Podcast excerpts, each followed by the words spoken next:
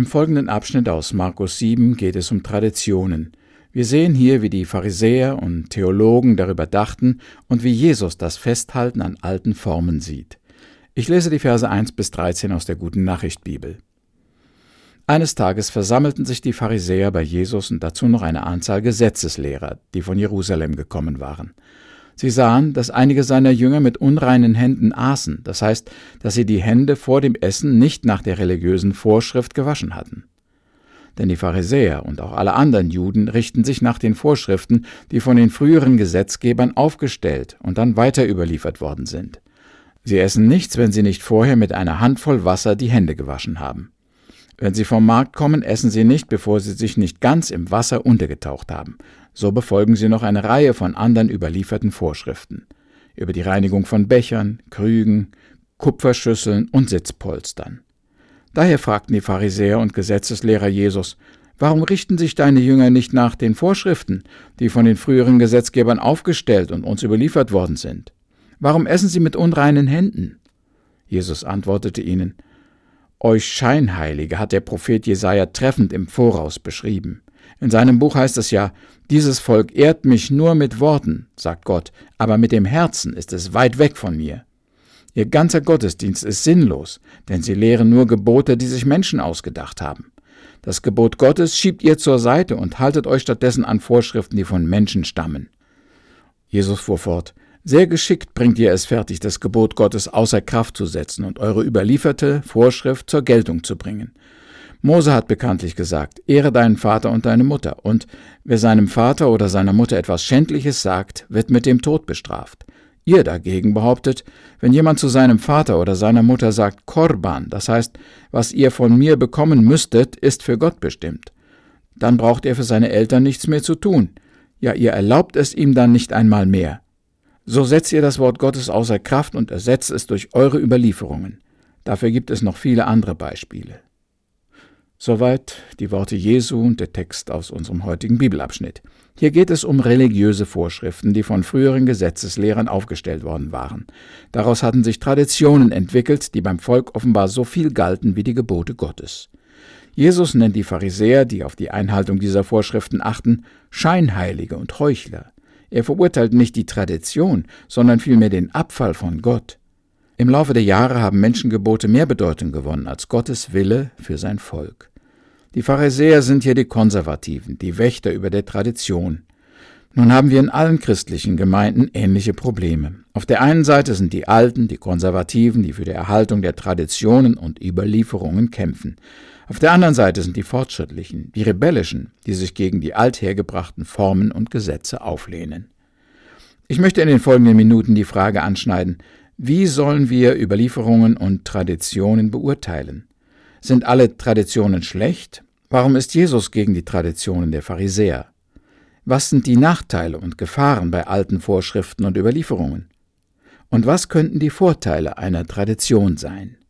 An diesem Punkt möchte ich kurz einige persönliche Erfahrungen mit der Tradition oder mit Überlieferungen in christlichen Gemeinden sagen. Ich gehörte jahrelang zu einer der Volkskirchen in Deutschland. Die Gottesdienste waren streng strukturiert. Jeden Sonntag gab es eine lange Liturgie, in der Pfarrer und Gemeinde bestimmte Dinge zu sagen hatten. Zu den Vorschriften gehörte, dass man an bestimmten Stellen aufstand und sich dann wieder hinsetzte. Das Aufsagen des Glaubensbekenntnisses und das gemeinsame Vaterunser waren Teil in jedem Gottesdienst, ebenso wie das Bekenntnis der Sünden und die Absolution durch den Geistlichen. Gebete las der Pfarrer meist aus einem alten schwarzen Buch vor. Die Lieder wurden zur Orgel gesungen und stammten allesamt aus früheren Jahrhunderten. Ich habe diese Art Gottesdienst oft mitgemacht, aber die Wiederholungen der Gebete und des Glaubensbekenntnisses haben bei mir keinen Glauben bewirkt. Ich lebte ohne Gott und empfand die Liturgie oft als Heuchelei, weil ich das Gesagte nicht von Herzen glaubte. Als ich irgendwo unter einem Baum auf freiem Feld zum Nachfolger Jesu wurde, kehrte ich der ganzen kirchlichen Tradition den Rücken. Für mich war sie leer und sogar ein Irrweg. Später kam ich in junge Missionsgemeinden in Südamerika. Viele dieser Gemeinden hatten gar keine Tradition. Die Gottesdienste waren sehr frei und dem Temperament und der Kultur der Bevölkerung angepasst. Jeden Sonntag stand der Leiter erneut vor der Frage, und wie gestalten wir heute den Gottesdienst? Alles war sehr spontan und ohne Überlieferungen, Vorschriften oder Regeln. Zunächst empfand ich das sehr erfrischend und lebendig. Doch bald sah ich auch, dass es mühsam ist, wenn man so gar keine Anhaltspunkte für den Gottesdienst oder für kirchliche Feiern hat. Traditionen konnten auch eine Hilfe sein. Und noch etwas musste ich im Laufe der Jahre beobachten. Es entwickelten sich eigene Traditionen in den Gemeinden. Nach einer gewissen Zeit hatten sich Gewohnheiten und Rituale eingenistet, die zwar in der Form anders, aber in ihrem Wesen doch gleich den Liturgien in den alten Kirchen waren. Diese Beobachtungen bringen mich dazu, über die Nachteile und Vorteile von Überlieferungen und Regeln nachzudenken. Also erstens mal, Traditionen haben ihre Vorteile. Ganz allgemein haben Traditionen und kulturelle Bräuche ihren Wert. Sie geben den Menschen eine gewisse Sicherheit. Man weiß, wie ein Gottesdienst abläuft, man weiß, wie man Hochzeiten, Geburtstage und Beerdigungen feiert. Es gibt unumstößliche Umgangsformen, die jedermann befolgt, ohne darüber nachzudenken. Traditionen regeln die mitmenschlichen Beziehungen und sagen uns, was man macht und was man nicht macht. Die ungeschriebenen Gesetze und Überlieferungen einer Kultur können gute Werte wie Fleiß, Sparsamkeit, Sauberkeit und Frömmigkeit bewahren. Traditionen können ein Volk vor Unmoral, Unordnung und Liederlichkeit, Verschwendung und vielen Untugenden schützen. Traditionen geben jedem Volk, jeder Stadt, jeder Familie eine Identität und verpflichten zu besonderen Leistungen. Das ist bestimmt nicht zum Schaden. Eigentlich ist die Bibel ein Buch, das von uns Liebe zur Tradition erwartet. Wir sollen regelmäßig darin lesen und nicht vergessen, was früher geschehen ist. Wir sollen die Geschichte und die Prophetie kennen. Wir sollen uns an den Gesetzen im Alten Testament orientieren. Wir sollen an Gott festhalten und ihn nicht gegen moderne Götzen austauschen. Von daher ist es auch richtig, wenn Christen nicht gleich neue Theorien über die Schöpfung der Erde annehmen oder ihre Moralvorstellungen an gängige Trends anpassen.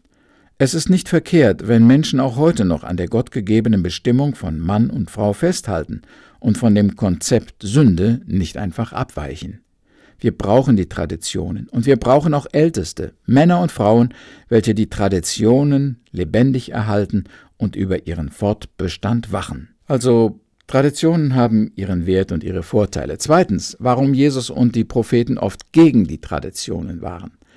Das genaue Einhalten von Traditionen kann aber auch ein Nachteil sein. Bei aller Liebe und Verehrung den Überlieferungen der Bibel gegenüber, so gibt es doch auch Gefahren. Bei den Propheten und bei Jesus finden wir immer wieder Warnungen vor dem gedankenlosen Befolgen alter Rituale, wie zum Beispiel das Händewaschen vor dem Essen, wie wir es eingangs bei Markus im Kapitel 7 gelesen haben. Ich glaube, Jesus und die Propheten waren aus folgenden Gründen gegen das formelle Einhalten gewisser Rituale und Überlieferungen. Erstens, Traditionen allein bringen keinen wirklichen Gewinn. Eine Überlieferung einzuhalten macht den Menschen nicht besser. Es vermehrt nicht die Liebe zum Nächsten und nicht das Verhältnis zu Gott. Und gerade darauf kommt es im Evangelium an. Man kann sich also durchaus an die Regeln und Formen einer Tradition halten und trotzdem weit entfernt sein von Gott. Zweitens, sie führen zu einer falschen Sicherheit. Als der Prophet Maleachi die Israeliten zu Buße und Umkehr rief, fragte das Volk erstaunt, Womit haben wir gesündigt? Wir haben doch alle Rituale und Gottesdienste eingehalten. Und doch hatte Gott keinen Gefallen an ihren Opfern, Gesängen und Gebeten. Wer sich nur an alte Regeln und Gesetze hält, kann zu der Überzeugung kommen, dass er alles richtig gemacht hat. Seine Errettung beruht dann auf der Beachtung der Tradition. Traditionen und Rituale können auch so eine Art Talisman oder Zauberformel oder Aberglauben sein. Wie oft finden wir auch bei frommen Christen die Angst, dass Gott uns seinen Segen entzieht, wenn wir eine gewisse Tradition oder Überlieferung nicht mehr genau einhalten. Gerade bei den Regeln und frommen Gewohnheiten kommt es sehr darauf an, welche Beziehung wir zu den Ritualen und vor allem zu Gott haben. Das Einhalten von Traditionen kann leicht unseren Glauben und unseren Gehorsam ersetzen. Drittens. Sie erzeugen Hochmut und Stolz. Die Pharisäer im Neuen Testament sind ein gutes Beispiel dafür. Das strenge Befolgen von Gesetzen, Regeln und Traditionen hat sie hochmütig und stolz gemacht. Sie sahen verächtlich auf die anderen herab und merkten gar nicht, wie sie den Sohn Gottes verwarfen und die Gnade versäumten. Viertens. Sie ersetzen den Willen Gottes. Der reiche Jüngling sagte zu Jesus, Die Gebote habe ich alle gehalten, was fehlt mir noch? Jesus sagt ihm, Verlasse alles und folge mir nach. Obwohl der junge Mann das Gesetz befolgte, war er doch nicht bereit, den Willen Gottes zu tun. so kann auch uns das Einhalten von Traditionen darüber hinwegtäuschen, dass wir Gott ungehorsam sind. Fünftens. Traditionen können auch eine Last bedeuten. Sie können die Menschen in eine Form zwängen, ihnen die Freiheit rauben, sie am Fortschritt hindern. Vor allem erzeugen sie manchmal Rebellion, Auflehnung und Abkehr von aller Moral und Frömmigkeit. Wenn der Druck und die Forderungen zu groß werden, können sie leicht das Gegenteil von dem erreichen, was man eigentlich erreichen wollte. Manche Traditionen sind veraltet, sinnlos und sogar gefährlich. Es scheint so, dass es Gott ein Greuel war, wenn Traditionen sinnentleert gehalten wurden. Das geschah oft bei den Israeliten, wenn sie Gottesdienste feierten oder wenn sie Opfer brachten oder bestimmte Feiertage ganz nach Vorschrift begingen. Alles war einmal von Gott angeordnet worden, um das Volk an die großen Taten Gottes zu erinnern und es dankbar, gehorsam und ehrfürchtig zu stimmen. Doch die Menschen feierten noch jahrzehntelang ihre Traditionen, obwohl sie sich schon lange von Gott losgesagt hatten. Nun müssen wir zugeben, dass es auch für uns gar nicht so einfach ist, immer den Sinn und die Bedeutung der Traditionen im Auge zu behalten. Wir sehen, wie schnell auch in unserem Volk Feste wie Ostern, Pfingsten und Weihnachten gefeiert werden, ohne dass Menschen wirklich an die Bibel glauben und ohne dass sie Gott gehorchen oder ehren wollen. Selbst jeder von uns Nachfolgern Jesu hat damit zu kämpfen, dass zum Beispiel die Liturgie, der Gottesdienst, das Gebet, das Bibellesen, die Opfergaben nicht zu einer leeren Form werden, ohne an Gott zu denken. Drittens, woher kommen die Traditionen?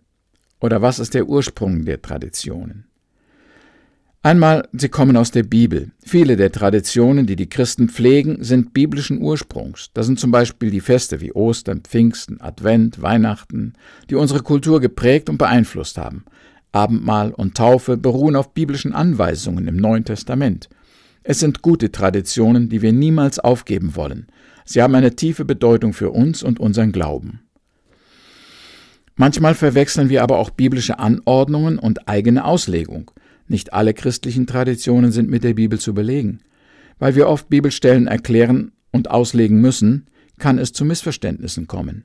Einiges, was wir vielleicht als feste göttliche Gebote betrachten, sind in Wahrheit nur eine Deutung, Erklärung oder Ergänzung. Gott hat zum Beispiel klar befohlen, dass wir den Feiertag heiligen sollen.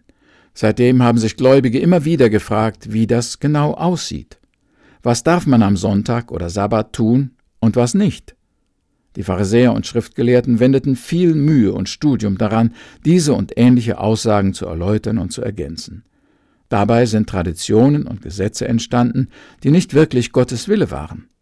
Deshalb müssen wir vorsichtig mit den Auslegungen sein. Bevor wir uns unsere eigenen Deutungen zurechtlegen, ist das immer weise, auch die Meinung von Theologen, Historikern und Anthropologen zu hören. Falsche Auslegungen führen zu manchen sinnlosen Traditionen, die unser Leben beschweren und gar nicht Gottes Wille sind.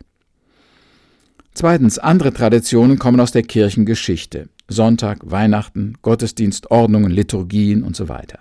Gerade Weihnachten ist ein sehr traditionelles Fest mit vielen althergebrachten Gebräuchen. Die meisten davon haben sich mit den Jahren entwickelt, wie zum Beispiel der Adventskranz, die Kerzen, der Weihnachtsbaum mit all dem Schmuck, die Geschenke und so weiter. Das sind Überlieferungen, die so nicht in der Bibel angeordnet wurden, die sich aber im Laufe der Zeit als schön und nützlich erwiesen haben und heute allgemein anerkannt und praktiziert werden. Drittens, einige Traditionen kommen auch aus der Gemeindevergangenheit. Genau wie das Abendmahl gefeiert wird, welche Lieder gesungen werden, wie der Gesang begleitet wird, die Liturgie, Hochzeitsfeiern und so weiter, das ist in jeder Gemeinde etwas anders. Der Pastor prägt die Traditionen. Manche Traditionen werden heute neu begonnen und dann noch viele Jahre so fortgesetzt, weil man sich so daran gewöhnt hat. Viertens, es gibt auch Traditionen, die aus der Kultur des Volkes kommen. Dass der Pfarrer einen Talar tragen muss, wie zum Beispiel ein Richter, ist eine Eigenart in unserem Land. Oder dass sich ein Indianer im heißen Urwald anders kleidet als eine Bauernfamilie in Sibirien, ist uns auch allen klar. In vielen Ländern wird man zum Beispiel nicht verstehen, wieso man bei uns am Sonntag einen Schlips tragen muss, warum man sich die Hand zum Gruß reicht oder warum man beim Gebet die Hände falten muss. Solche Regeln und Gewohnheiten kommen aus der Tradition eines Volkes. Sie sind vielleicht bei uns Ausdruck von Respekt, aber nicht wirklich göttliche Anordnung. Fünftens, wieder andere Traditionen entwickeln sich aus Gesetzen der Regierung. Das sind gewisse historische Ereignisse, die gefeiert werden. Manchmal ordnen auch Herrscher gewisse Verhaltensweisen oder Gedenktage an, die sich als Tradition im Volk für viele Jahre erhalten. Na, es gäbe noch mehr über den Ursprung von Traditionen zu sagen. Manche entstehen aus einer Gewohnheit, manche aus praktischen Gründen, manche vielleicht aus Aberglauben oder aus hygienischer Notwendigkeit. Es gibt Menschen, die lieben Traditionen, und seien es sinnlose, veraltete Formen und Gesetze. Sie können sich nicht davon trennen. Das ist auch okay, solange sie ihre Traditionen nicht allen anderen aufzwingen wollen. Andere Leute hassen jede Form von Tradition. Sie wollen alles abschütteln, ändern, erneuern und modernisieren. Manchmal ist es auch wirklich nötig, einmal mit einer Tradition Schluss zu machen und sich von der Vergangenheit zu lösen. Oft ist fortschrittlich sein aber nicht nur positiv, sondern gleichbedeutend mit Verweltlichung, Irrwegen und Abfall von Gott und vom Glauben. Um zu erkennen, welches gute, nützliche und biblische Traditionen sind, müssen wir die Bibel gut kennen. Es reicht oft nicht, die Gesetze und Überlieferungen wörtlich zu nehmen. Manchmal müssen wir ihre Bedeutung erst verstehen lernen und die dahinter liegenden Prinzipien erkennen. Immer wieder aber brauchen wir auch die Leitung des Heiligen Geistes, damit das Wort lebendig bleibt und sich nicht in ein paar veralteten Formen erschöpft. Wir beten. Herr, Traditionen können so etwas Hilfreiches und Nützliches sein, aber auch etwas Abstoßendes und Tötendes. Wir wollen dein Wort lieben und ihm gehorchen. Hilf uns nicht am Buchstaben hängen zu bleiben, sondern zu verstehen, was dein Wille ist. Amen.